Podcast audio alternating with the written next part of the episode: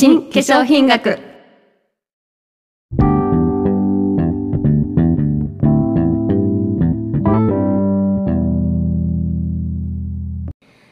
こんにちは江口まりです。三浦智子です。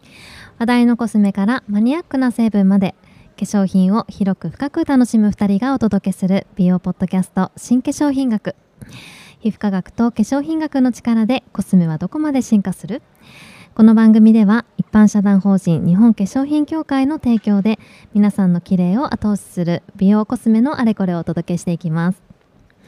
ともこさん今日は新化粧品学始まって以来初めての公開収録ということでいつもの場所を飛び出しまして東京ビッグサイトで開催されております健康博覧会2024の日本化粧品協会出展ブースよりお届けしております。はいそうなんです。初めてのことでね私すごく緊張しています。でもギャラリーの皆さんの前でこうしてお話ができるというのは新鮮で嬉しいですよね。ねそうですね。私もこういう展示会は今まで取材をする方だったので自分がこう出展者側に立ってお話しするというのは不思議な感覚でもあり嬉しく思っています。はい、この健康博覧会2024は人、社会、地球の健康を考える健康分野として国内最大のビジネストレードショーということで。はい。私たち日本化粧品協会は東京大学との社会連携講座である臨床カンナビノイド学講座の最新成果と昨今の取り組みをご紹介していますともこさんあの今回のブースすごくちょっと頑張って準備したのですがどうですか？はい壁に大きく書かれたエビデンスベーストコスメトロジーの文字がすごく印象的。お嬉しい。ね水色と白を基調にしたデザインもなんか医学と科学っぽくていいなって思いました、うんうん、マリさん今回の展示のこだわりを紹介してください。はい。今あのともこさんが言ってくれた壁のエビデンスベーストコスメトロジーは根拠に基づいた化粧品学という意味なんですが臨床カナビノイド学講座が掲げている2大メッセージの一つなんです。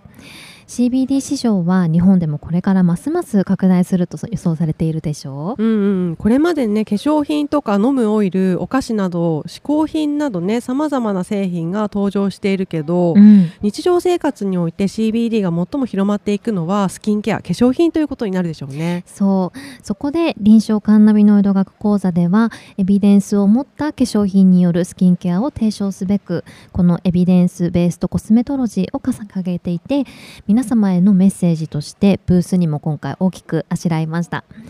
来場者の皆様にはぜひ横で写真を撮っていただきたいなというフォトパネルでもあります。うんねいい感じですよね。そして展示台にはもう一つのメッセージ。プレシジョンコスメトロジーが書かれています。はい。これは根拠ある化粧品学に基づいて個々人のニーズに応えるという意味が込められているんですよね。はい。私たちは遺伝子情報はもちろん生活環境やライフスタイルというのもみんな異なるじゃないですか。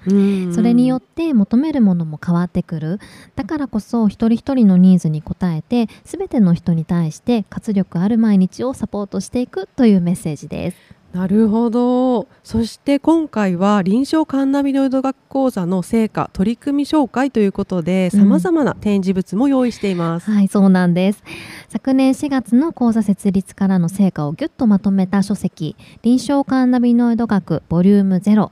こちらはまだ発売前のものを一足早くご覧いただけるほか CBD 配合の処方サンプルとして今回ジェルクレンジングとローションクリームさらには入浴剤をご用意していますはい、こちら来場の方にはぜひお手元で感触を試していただきたいですね。そうですね。ともこさん的にはどれが推しですか？私はね、このあれです入浴剤。あ、入浴剤？はい、うんうん、もう入浴剤って全身浴だから全身の皮膚のケアにもなるし、うん、あとは湯気からのそのね蒸気からの内面のケアっていうのも期待できるんじゃないのかなと思って。うん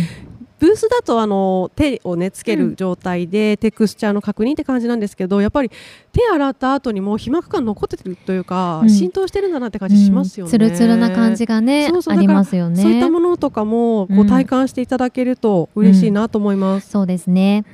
さらに昨今化粧品の浸透技術の一つとして活用されているリポソームについて、はい、北海道大学工学部教授渡慶学先生との共同研究で開発されたまだ市場にない本物のリポソームこちらもご紹介しています。はいこちらは前回のポッドキャストで時石先生にご出演いただいて直接お話をたくさんお伺いしました、はい、ねね世界最高峰の技術で生まれた唯一無二のリポソームに CBD を内包した CBD リポソームでしょ、うん、もうすごいよね本当にワクワクしますよね、ね、ワクワクします。ぜひご注目いただきたいなと思います。このようにですねカンナビノイド研究の最新成果を見て読んでそして触れていただけるブースとなっています。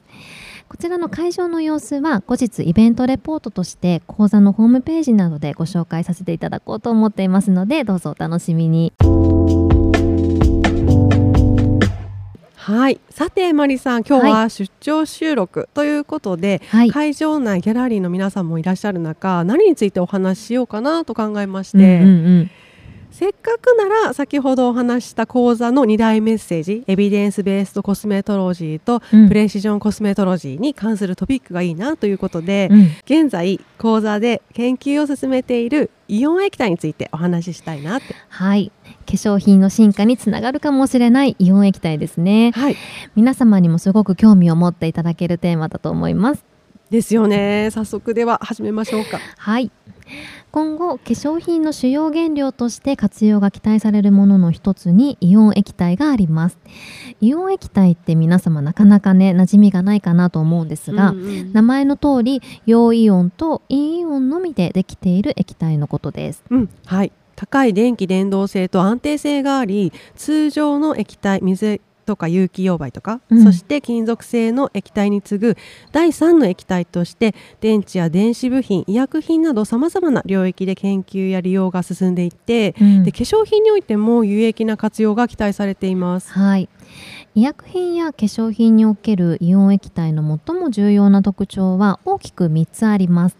まず1つ目は溶媒としての特殊な溶解能力を持っていることはい、通常は固体の形状で水や油に溶けないような物質もイオン液体を用いると液体中に溶かすことが可能で、うん、液体中に溶けた物質は分子というナノメートル単位の非常に小さなサイズになります、はい、そうすると肌に塗布した場合には通常の大きさでは角層を通過できなかった成分でもより深い層へ効率的に届けることが可能になるだろうと。はい。そういうことですよね。そして2つ目は pH コントロールができるということと、うん、イオン液体は一般的には中性なのですが液体中で組成を変えることで pH コントロールが可能なんです、うん、マイナスの電荷を持つ分子を増やすことでアルカリ性に。反対にプラスの電荷を持つ分子を増やすことで酸性に傾けることができるというわけですね。はい。そして3つ目は浸水性疎水性のコントロールができるということ、うん、水に馴染みやすくするのか油に馴染みやすくするのかこの性質もコントロールできちゃう。うん。とっても優れてますよね、ね、イオン液体のこの3つの特徴を化粧品に当てはめて考えると、うん、高機能な原料になるんじゃないのかなって思っていて。そうですね現在こう化粧品に最も多用されるベース成分は水と油ですけど将来これをイオン液体に置き換えることができたら化粧品の処方に欠かせない溶媒海面活性剤そして安定化成分この3役をこなしてくれるのではないかと私たち考えてるんですよね。そうですね。でこれまで溶かすことが難しかった多種多様な原料の配合が可能になったり、うん、水性成分と油性成分を混ぜ合わせる乳化剤とか、うん、クエン酸水酸化ナトリウムといった pH 調整剤を使用せずとも化粧品を自在に組み立てることができるかもしれないなって、うん、それが叶うとこれまで化粧品の成分表記を複雑にしていた海面活性剤や安定化成分というのが減って肌にとってプラスとなる訴求成分がより明確になるでしょうから消費者の皆さんはすごく分かりやすいし選びやすくなりますよね、うん、そうですよね。分かりやすいシンプル処方が実現することを期待したいです。はい。そしてともこさんイオン液体は今後美容医療を脅かす存在としても注目されるのではないかなと思っていて。そうですね。イオン液体によって化粧品はもっと進化できるのではというお話ですよね、はい、昨今レーザーやケミカルピーリングなど美容医療が一般にも身近なものとなってきたでしょう。そうですね。このポッドキャストでも美容医療のお話をするとやはり反応が大きくて、うん、そうですね、ね、皆さんの関心の高さをすごく感じています、うん、でもだからといって今後化粧品の出番がなくなるかと言ったら。いやそれは考えづらいですよね、ね、やっぱり肌トラブルの予防やメンテナンスは日々のスキンケアが圧倒的にね、うん、メインだから。そうなの。